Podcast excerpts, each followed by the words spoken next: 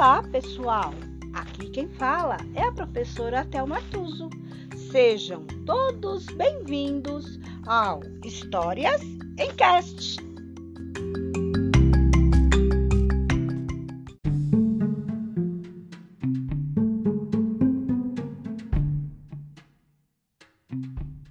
História de hoje: A Bela e a Fera.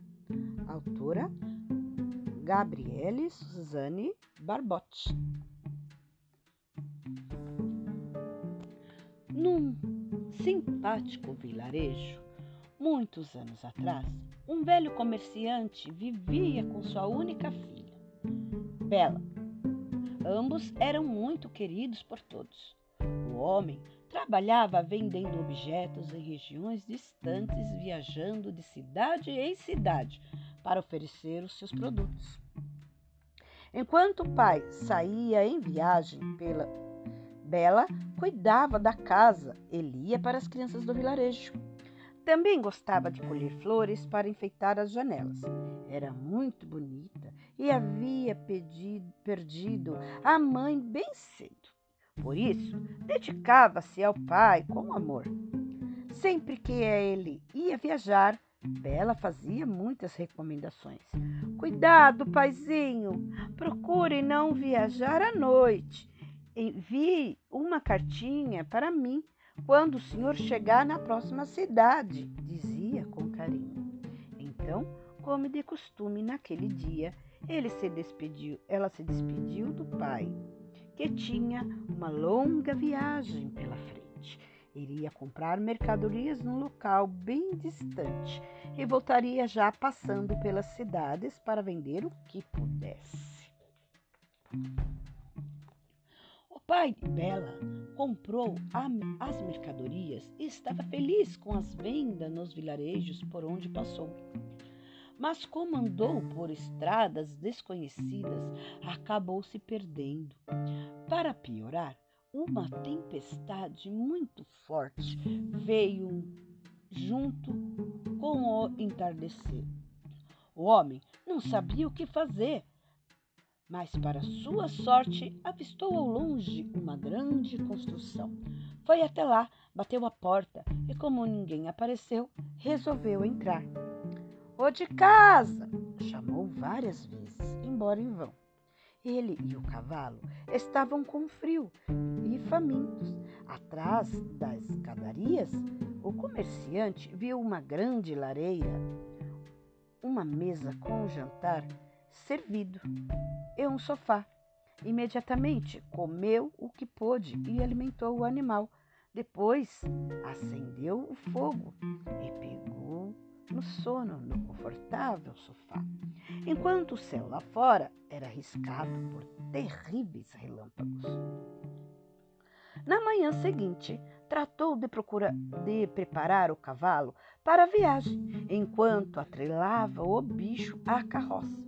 Avistou um maravilhoso jardim, coberto de rosas. Pensou em levar uma para a Bela, mas foi surpreendido.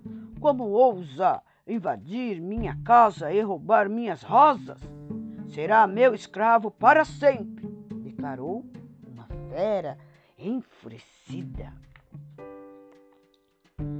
Desesperado, o homem implorou por sua liberdade, mas a fera tinha muita raiva nos olhos.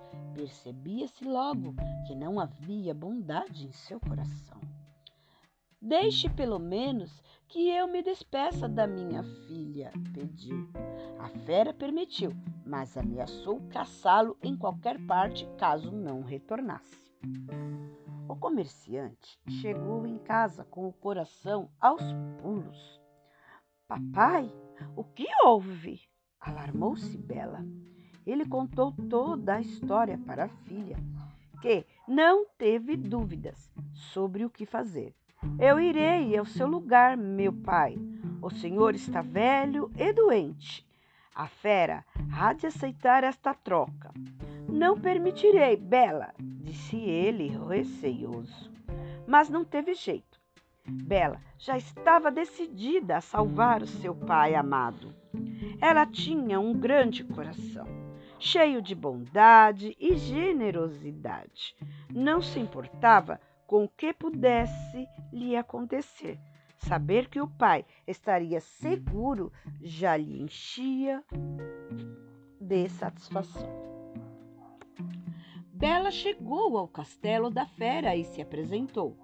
Sou a filha do comerciante que você queria prender. Prenda-me no lugar dele, se quiser, disse com voz firme. Mas a fera se apaixonou por Bela assim que a viu. Havia tanta doçura nela que toda a raiva que sentia se esvaiu no mesmo instante. Em vez de prendê-la, fez dela sua amiga e companheira de jantares e caminhadas pelo jardim. Bela lia para a fera e juntos se divertiam com as histórias. Aos poucos, com seu jeito, a jovem foi mostrando para a fera que era preciso ter bondade e ajudou o monstro a esquecer as dores e rancores que guardava em seu coração. Para ter um coração bondoso, é preciso perdoar, ensinava a moça. A fera então contou-lhe que uma feiticeira tinha feito aquilo. Eu não ajudarei uma velhinha necessitada. Como ela era uma bruxa disfarçada, resolveu me transformar num monstro para castigo, disse chorando e confessou: Eu era arrogante com todos, muito vaidoso com meu dinheiro e aparência. Hoje percebo como fui tolo. A Bela havia conseguido transformar a fera, que agora entendia seus erros e se enchia de bondade por todos, mesmo contente com a vida que tinha ali resolveu pedir para visitar o seu pai. Você é livre, pode ir sempre que quiser, mas eu gostaria muito que ficasse aqui comigo, pois sentirei muito a sua falta, confessou a fera. Bela então partiu numa carruagem do castelo, rumo ao vilarejo. Foi uma grande emoção abraçar o seu velho pai, a quem contou toda a mudança do comportamento que viu o monstro passar. Ela confessou também que sentia saudades da fera. Os dias foram passando e a fera caiu doente de tanta saudade da jovem. Andava pelo jardim sentindo os perfumes das rosas que lhe lembravam Bela. Também contratou empregados e quem tratava muito bem, e ajudava os camponeses com emprego e comida sempre que lhe pediam.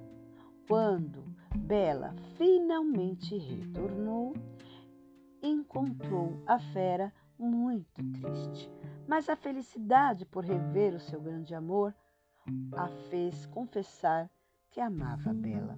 A moça também declarou seus sentimentos. Em seguida, eles se beijaram apaixonadamente. Num passe de mágica, todo o feitiço sobre a fera desapareceu.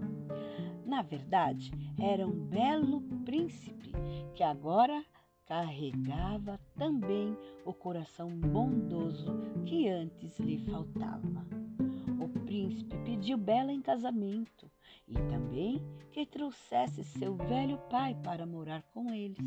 Queria pedir desculpas pessoalmente pelas grosserias de antes. Eram tantas boas mudanças que todos nas redondezas custaram a acreditar. O casamento, belíssimo, foi prestigiado por reis e rainhas e também por camponeses. Os jardins do castelo foram abertos para passeios públicos, pois a bondade do príncipe o fazia querer dividir todas as alegrias. Até hoje, Quando a história de amor entre a bela e a fera é contada, os corações se enchem de felicidade. Mais do que uma linda história, ela nos traz a certeza de que todos podem mudar para melhor e superar os seus erros, começando por substituir o que for ruim no coração por muita bondade.